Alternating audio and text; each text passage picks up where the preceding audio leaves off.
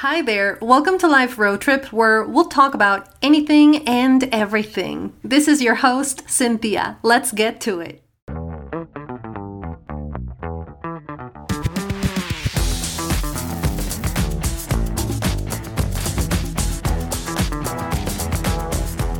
Hi, thank you so much for being here today. My episode um, today is called Was That Really a Low Point? And in today's episode, uh, we're going to spend some time talking about how I ended up teaching English and some of the experiences I went through to get here. And um, I'm going to start by providing you some backstory here. And I'm going to take you back to 2018 when I decided to leave one of my former jobs. And I decided to leave this place because I felt I wasn't growing anymore. I felt like I was not learning. Um, it was just not for me anymore. And I've always thought that if you are not, if you don't like where you are, you need to move. So that's what I did. And I started looking for another job, which I got. And then I decided to leave officially. So I provided my resignation letter, so I gave in my notice and I left. So this was the beginning of 2019 when I started a new job, which lasted me for six months. And this job uh, was a great company, but it was not really what I expected. So I was not happy um, as soon as I saw everything, like the culture was so different that I didn't really feel comfortable. So I was two months into the job when I decided to leave, and I talked to human resources and I gave in my notice again, which didn't really work because they talked me into staying. And so I did. But then that lasted another four months, and then they decided to let me go. So I was let go for the first time in my life. And this was something totally new. It was, it felt, I felt so bad. Um, I can't really express right now how bad I felt about myself and uh, how this impacted my self esteem and worth and value um, and everything I thought of myself just crumbled. And the reason why it crumbled is because I didn't have a job title anymore. So I thought, who am I? you know? So I had this struggle as I was let go. And uh, that was in June 2019. So from June to October of that year, that was four months, I really didn't have a job. And um, I sent tons of resumes, a lot of them. And I was not getting a single call. I did get one call, but that's it. And then I decided to send my application to become an English teacher at an English academy here in Guatemala, and it was accepted. And so I was so thankful because this was October already, and I hadn't heard from anyone else up to this point from all the companies I applied to. Um, and so I started teaching English really scared and terrified because I am used to speaking the language in certain um, in certain like like situations let's say uh, very specific uh, companies and all that but then teaching the language was something i had never done up to that point. So it was completely new and foreign to me and i was terrified because I didn't know how to teach the language. So I started the job anyways because that was the only thing I had. Um, still, it was like a freelance job, so I could still look for continue looking for other options, you know, um, sending my resume to other companies still, but still, I wasn't getting a call. So, um, long story short, I worked for this English academy for four months. And it was so cool because it was low season, and I have always enjoyed teaching. Um, that's always been a passion for me ever since I discovered it back in t- 2010. Um, and so I, I was there for four, four months. I taught English. Um, I specialized, let's say, in uh, businesses. Like I went to the diff- like to different companies and taught English to the employees. Or I also taught private lessons, like private students. Um, not private students, but private lessons to students. Uh, so I used to go to their homes and teach them English over there um, at, at their individual houses, you know. And um, while I was there, um, so I was here for four months. So that's November, December, yeah, October, no, yeah, no, October, November, December, and January. So I was there for a total of four months. And when I started, it was really low season because no one really wants to study English um, when Christmas around the corner, and um, every student just decides that they don't want to be there anymore. You know, because everyone's into the holidays and all of that, and so it was a low season and I don't know how many times I've said that, but yeah, we were at that point.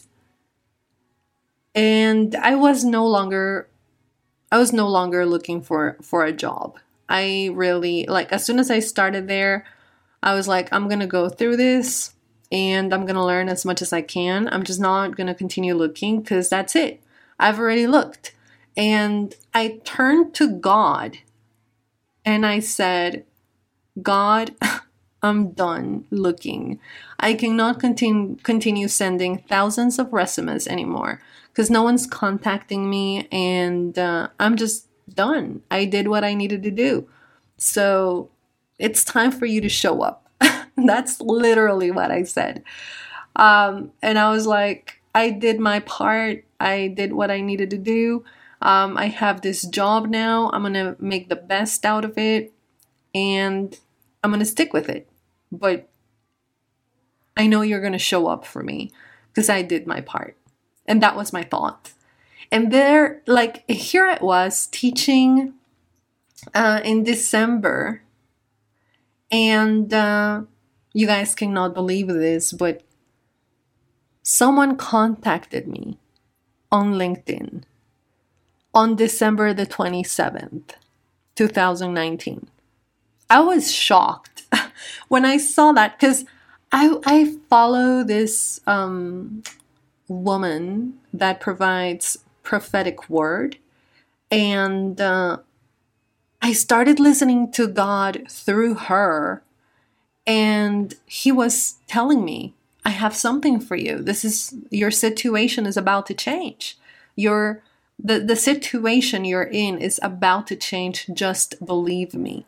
And here what I was believing and really trusting uh, the word. And for me to get this message through LinkedIn from someone I didn't know, from a company I had never applied to, and it was December 27th. Like, who in the world is looking for an employee or looking to hire on December 27th. No one. Like that doesn't ever happen. But it did. It happened to me. And then I started the process here to apply. And I started in a new company in January 2020. And you guys, another thing that happened to me at this English Academy is that I won the award for the Rookie of the Year in four months. Which one of those months was already a part of the following year. so I was literally there for three months of that year, and I won the Rookie of the Year. That meant a lot because it was like some sort of affirmation I needed to tell me, Cinthia, you're good. You can teach English, you know? So that made me really happy. Um, yeah, that, that was what happened there. And so I started in January of 2020 in this new job, which was amazing. It was a great company to work for. And um, I was there for two years. But during that process, you know, I'm, I started there in 2020, at the beginning of 2020, and then boom, we have the pandemic. And the pandemic hit me when we were there, me and my family, as I was working for this new company. And in May 2020, guess what? my mom lost her job and she was let go of her company. And my mind just started thinking and getting worried. I was getting so worried because I didn't know what could like you know what can I do? That's that was my question to myself. What can I do to provide, you know, for my family cuz we are a team. In my family, something um the way we work things out is we do everything together. So there was this one person who was my mom, and she lost her job, but we are a team. So the rest of us need to continue um, doing what whatever we need to do to succeed. And so I started thinking, and again, um, reached out to God and was praying, and I was like, God, please give me an answer. What can I do to help my family? And I started praying and praying, and I was thinking to myself, I have, you know, what can I do? Is there anything that I can do to help other people and in the process help my family as well? And that I'm able to, like, you know, I need to support my family. That was my thought process. And so, um, in August, I remember that the idea just came to my mind. I woke up one day because I always thought and prayed and didn't really get an answer. But then one day I woke up and I was like, this is it. I need to teach English. You know, I don't know why I didn't think about that before, but in August, one day I just opened my eyes and the first thought that came to my mind was the word English. And so it was the craziest idea sent straight to me from heaven. And as I woke up, I just knew it in my heart. This is what I need to do.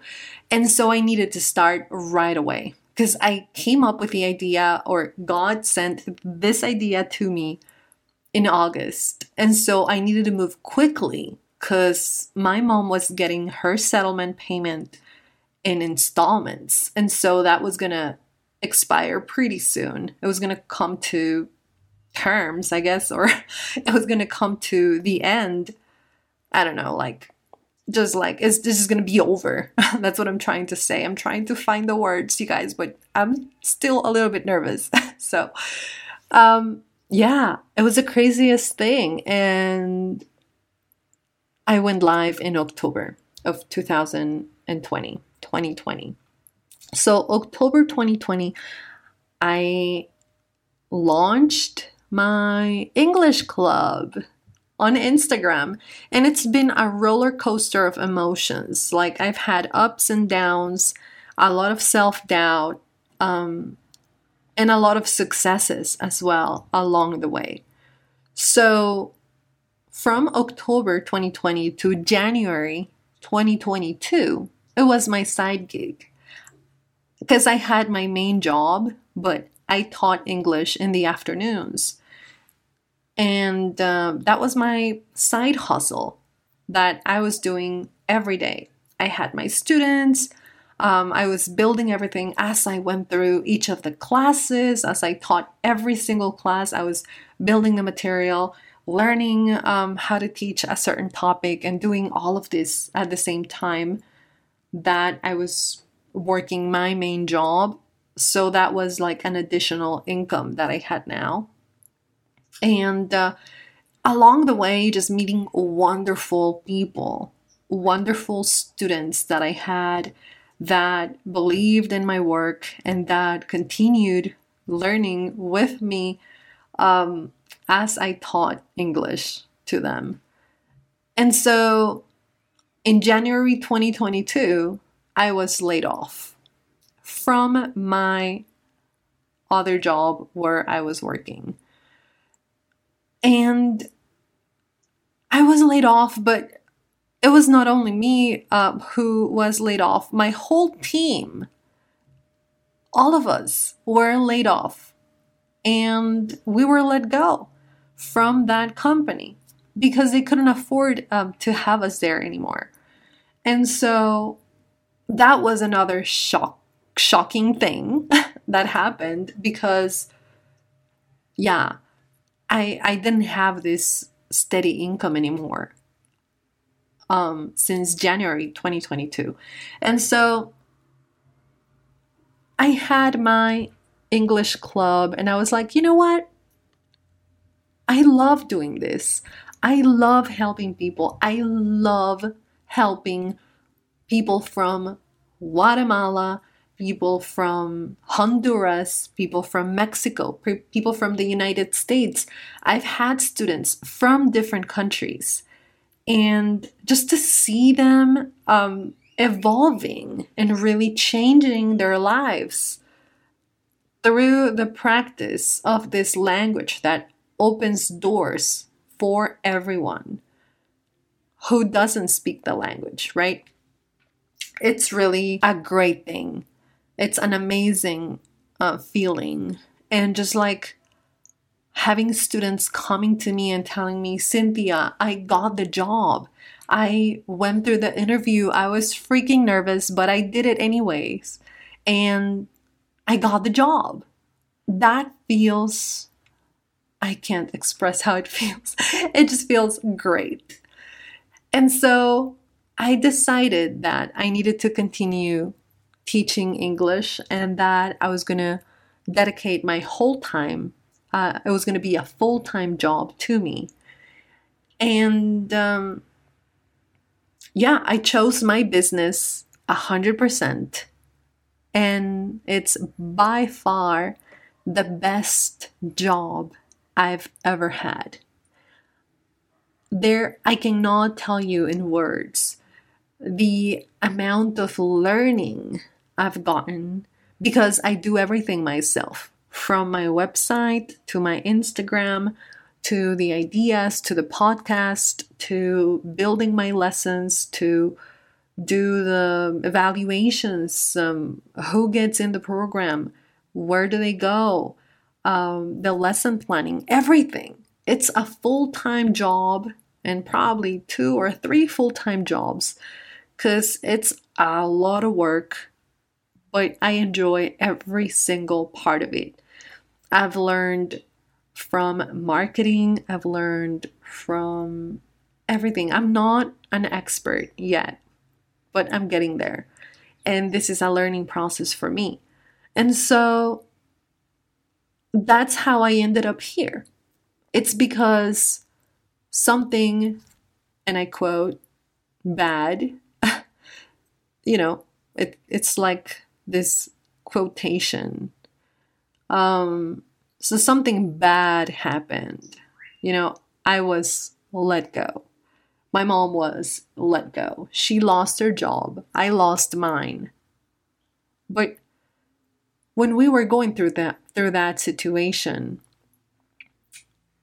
I thought to myself, how are we getting out of this? Because this hit hard. Um, and so sometimes we go through bad situations, again, quote, but they are not really bad. They are meant to take you somewhere else. And that's my perspective now. I know we cannot see it a lot of the times. We cannot, yeah, we can just not um, see it into perspective. But you are where you need to be. Because what I've gone through now with my own business, there are a lot of benefits in it. Like I can choose my schedule. I support people from multiple uh, in multiple ways from different countries. And like I said, I've met wonderful people from different parts of the world and it can only get better. It opened the door to a new world I didn't even know it opened the door to skills I didn't even know I had. So, of course, there has been worry, difficulty. I've gone through low points, struggles, problems, challenges, you name it. But the way I see it is when I'm going through one of those points in life, like a struggle, a problem, a barrier, something I cannot do, I think to myself, what can I learn from this? How can I make it work? What can I do to change this? Because I don't like it. so there's something I need to do to change it. And that's the most beautiful thing because you will find blessing if you go past that problem or challenge or difficulty. And every single difficulty you experience, if you are going through something right now that's a low point in your life, know that there is hope. But you need to see it from a different perspective. Try to think of the things you can learn from the situation. Try to think of the things that you can do to help other people or to help yourself, but it's about mindset. And that's the point I'm trying to make here. It's about the mindset, you guys. You need to have the right mindset to go past that and go beyond that. There are things on the other side of that problem that you don't even know you can do right now. And uh, yeah, that's what I wanted to share with you today for my second episode. Um, that's how I ended up teaching English and loving every single part of it. And even though my English is not perfect, I'm still here talking to you. I still make mistakes, especially if I'm nervous. And so everyone makes mistakes. No one's ever perfect. And if I were to do this podcast in Spanish, I, I probably would make tons of mistakes as well because my Spanish, my Spanish, my Spanish is so basic, you guys. Um, I don't use fancy words or anything in Spanish either, so it's okay. You're gonna be okay. Do whatever you need to do to be successful. Um, obviously, doing good stuff. We don't want to do anything that we're not supposed to, you know? There's always a right way to do things, and there's always a good path you can follow to achieve your dreams. So I want to encourage you to be a go getter and just go get, do the things you need to do, and um, you will be fine. So that's it for today. Hope you liked it and that you share it with a friend. Until next time.